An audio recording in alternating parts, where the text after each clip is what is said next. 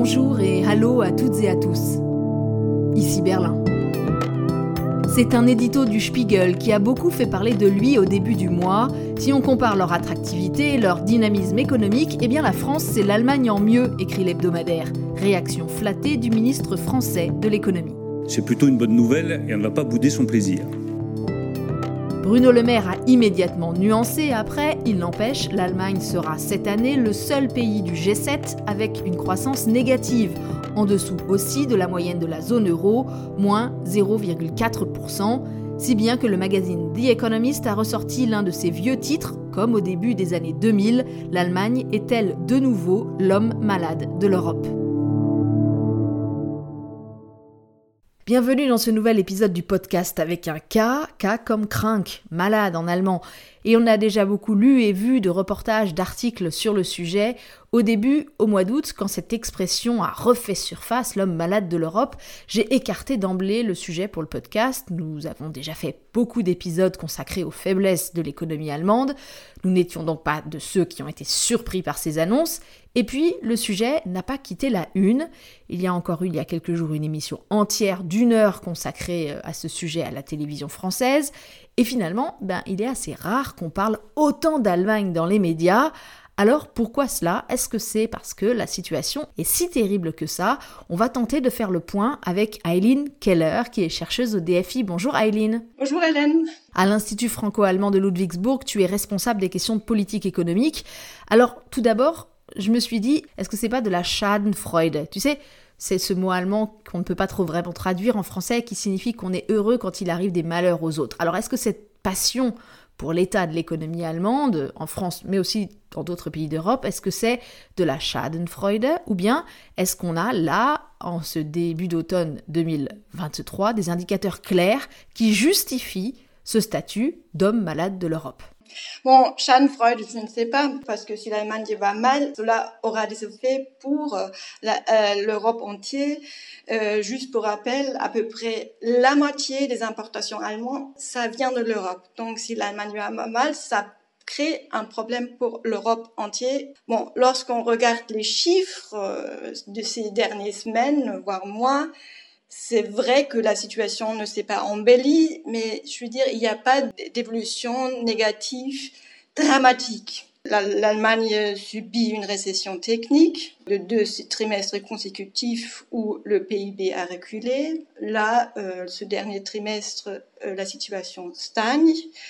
Et lorsqu'on regarde les perspectives de croissance de l'Allemagne qu'on avait les dernières années, on savait qu'au niveau du taux de croissance, l'Allemagne n'est plus la locomotive de l'Europe. Les économistes qui tablaient la croissance potentielle économique pour l'Allemagne, c'était autour d'un pour cent à peu près, même un peu moins.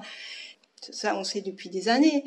Et même si on prend les 30 dernières années, l'économie allemande a en moyenne vu une croissance de 1,4%. Oui, et puis tout cela, c'était pas quelque chose qui était caché, camouflé ou tenu secret. Je me souviens que ces faiblesses structurelles de l'économie allemande, elles ont par exemple été abordées de façon très claire pendant les débats télévisés de la campagne électorale il y a deux ans, en septembre 2021, et je pense notamment à une question dont on a beaucoup parlé, c'est celle du vieillissement de la population active et du manque très important de main-d'œuvre dans beaucoup de secteurs. Oui, bon, si on parle de marché de travail, ça fait des années qu'il y a plus d'un demi-million de postes qui est ouvert. Euh, Lorsqu'on parle d'investissement, ça fait des années qu'il y a un certain nombre d'économistes qui rappellent du besoin d'investissement dans l'économie allemande. C'est des problèmes euh, qui s'aggravent dans le temps lorsqu'on ne réagit pas assez. Même s'il y a eu des investissements récemment, forcément, ça prend du temps pour euh, montrer l'effet souhaité. On sait qu'il y a un retard sur la digitalisation. On le voyait aussi de très près lors de la pandémie. C'est pas que du subjectif. Euh, dans le G20, lorsqu'il s'agit de compétitivité dans le domaine digital, l'Allemagne est sur la place 18. Il y a un, European Center for Digital Competitiveness. Et là, en fait, dans le groupe des pays du G7, l'Allemagne est sur euh, la sixième place. Euh, si vous demandez à des entrepreneurs en Allemagne, la lourdeur de la bureaucratie, c'est une évidence. Donc je pense que le regard à l'intérieur du pays était probablement plus nuancé euh, qu'il était de l'extérieur. Oui, rien vraiment de nouveau, sauf peut-être l'image que l'Allemagne a auprès de ses partenaires, qui semblent donc découvrir la situation. J'ai l'impression qu'il y a un décalage dans la prise de conscience en fait. Ici en Allemagne, il y avait beaucoup plus d'inquiétude et de morosité il y a un an. La rentrée 2022, mais elle était terrifiante et anxiogène, avec vraiment une peur très profonde d'un effondrement total de l'économie allemande à cause de l'arrêt des livraisons de gaz russe. On se demandait jusqu'où allait monter l'inflation, quel serait l'impact de la flambée des prix de l'énergie.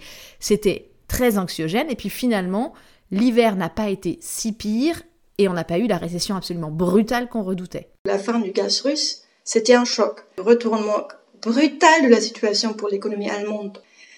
Et par rapport à cette situation, forcément, il y a un soulagement. Mais en même temps, euh, sur le fond, il y a des points d'interrogation sur un certain nombre d'indicateurs. Le pari n'est pas gagné, si on veut, que ce soit sur le marché du travail. Migration, ça reste un sujet difficile aussi pour l'Allemagne. Faire avancer la digitalisation du pays, réduire les barrières bureaucratiques qui existent, donc, euh, si on a bien identifié, je veux dire, les causes de la maladie, là, il faut trouver les, bons médicaments pour y aller. Même si le, constat est clair, c'est pas du tout gagné en ce moment. Ça reste des défis énormes. Ce qui est en jeu, c'est la survie du modèle allemand, ou plutôt la réinvention de ce modèle, hein, parce que ce qui faisait sa puissance de feu, si j'ose dire, ce sont des composantes qui ont montré finalement leurs limites, qui appartiennent peut-être à une époque qui est révolue, par exemple les hydrocarbures bon marché, et notamment ce fameux gaz russe à profusion pour un prix qui permettait une super compétitivité dans plein de domaines, tout ça c'est fini. On peut aussi citer l'hyperdépendance commerciale à la Chine, on le sait bien, ce n'est plus vraiment tenable.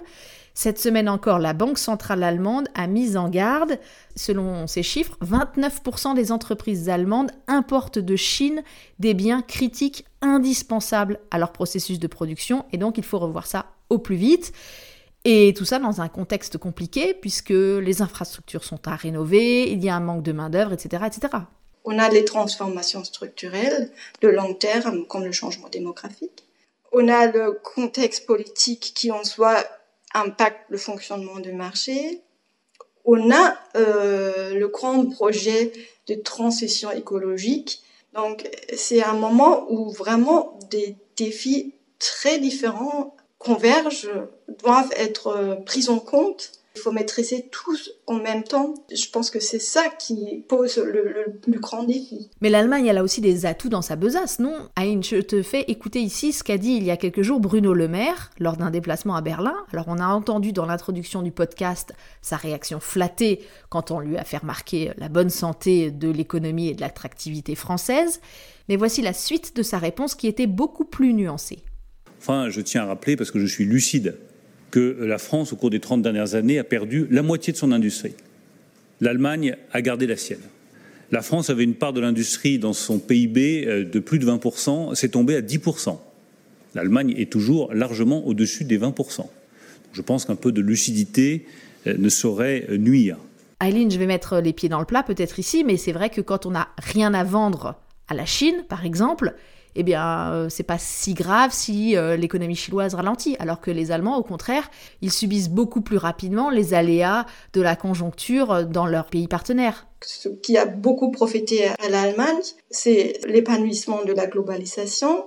L'Allemagne a aussi profité beaucoup du fait qu'on a produit ailleurs, à travers les machines, les biens d'équipement que l'Allemagne a exportés. Donc c'est cette base euh, qui est remise en question, mais c'est cette base aussi qu'on peut consolider ou ailleurs il faut reconstruire. Et donc si aujourd'hui on parle de l'Allemagne comme homme malade de l'Europe, pour rester dans l'image, je dirais que c'est un patient qui est robuste. Il y a des, des ressources qu'il peut mobiliser, mais ça veut dire aussi, s'il n'y a pas de cure adéquate aux symptômes, aux problèmes qu'on observe, ça peut s'aggraver. C'est ça, euh, à mon avis, l'état du patient allemand, si on veut. Il y a aussi des réserves financières importantes en Allemagne. Hein. Malgré les années Covid, il y a encore un bon matelas qui permet de voir venir, au niveau macroéconomique comme au niveau des entreprises. Alors certes, il y a en ce moment une augmentation des faillites, mais ce sont surtout quelques secteurs qui sont touchés, comme le BTP, la chimie, ou alors la construction automobile, mais Ailleurs, le tissu des PME tient quand même le choc, comme le prouve le cas de l'entreprise Menzel, une société berlinoise qui fabrique des moteurs électriques industriels. Elle aura bientôt un siècle, elle a été fondée en 1927 et elle fait mieux que résister à l'épreuve du temps. Écoutez ce reportage de David Philippot.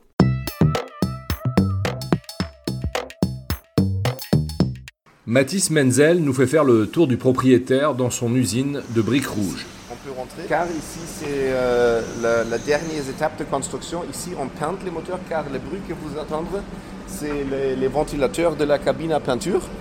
Dans cette halle sont alignés des gros cylindres repeints à neuf, des moteurs électriques essentiellement destinés à l'exportation. Ça, c'est des moteurs pour des stations de pompage d'eau en Égypte. Ouais. Ça, c'est par exemple les Desma. Ça, c'est le plus gros fabricant de, sucre en Argentine. Vous, vous faites partie des gens qui croyaient encore dans le potentiel de la mondialisation et vous bénéficiez encore du label Made in Germany. Oui, tout à fait. Parce que euh, nous sommes petites et flexibles, et nous sommes visibles et, et on peut acter très vite. Car on a des clients qui nous achètent quelque chose et on, peut envoyer quelqu'un sous 48 heures s'il y a un souci. Ça, c'est quelque chose qui, je pense, très difficile à trouver chez des gros groupes.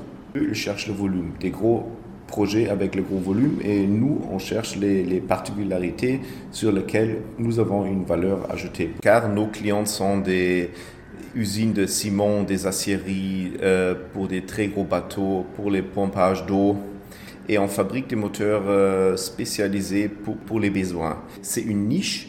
Les carnets de commandes de son entreprise sont pleins jusqu'en août 2024. Le patron de cette entreprise de 250 salariés donne son diagnostic sur la crise qui frappe l'économie allemande, un impact limité selon lui. Il y a deux secteurs, automobile et la construction.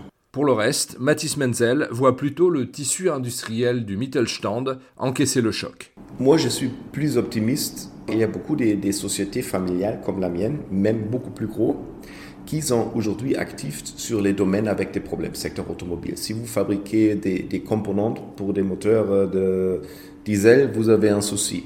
Mais je pense que ces sociétés-là, ils ont suffisamment de, capacités financières, ils ont des idées, ils sont créatifs, ils vont se trouver d'autres solutions, d'autres marchés, mais ils ne vont pas disparaître. Selon l'assureur Allianz, le nombre de faillites en Allemagne devrait augmenter de 22% cette année, mais il devrait rester en dessous de celui de 2019, avant la pandémie.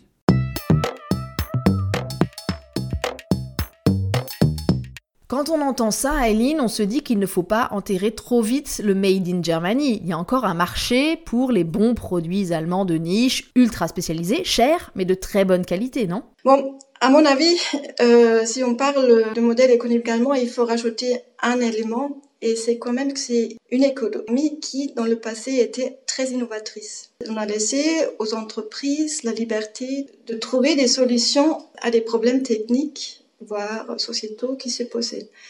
Et donc, à mon avis, l'avenir modèle allemand, si on veut, ça joue si on réussit à adapter cette force innovatrice, euh, avant-garde, à d'autres domaines économiques qui ont pris le dessus tout ce qui est batterie, tout ce qui est pharmaceutique, pour euh, l'intelligence artificielle.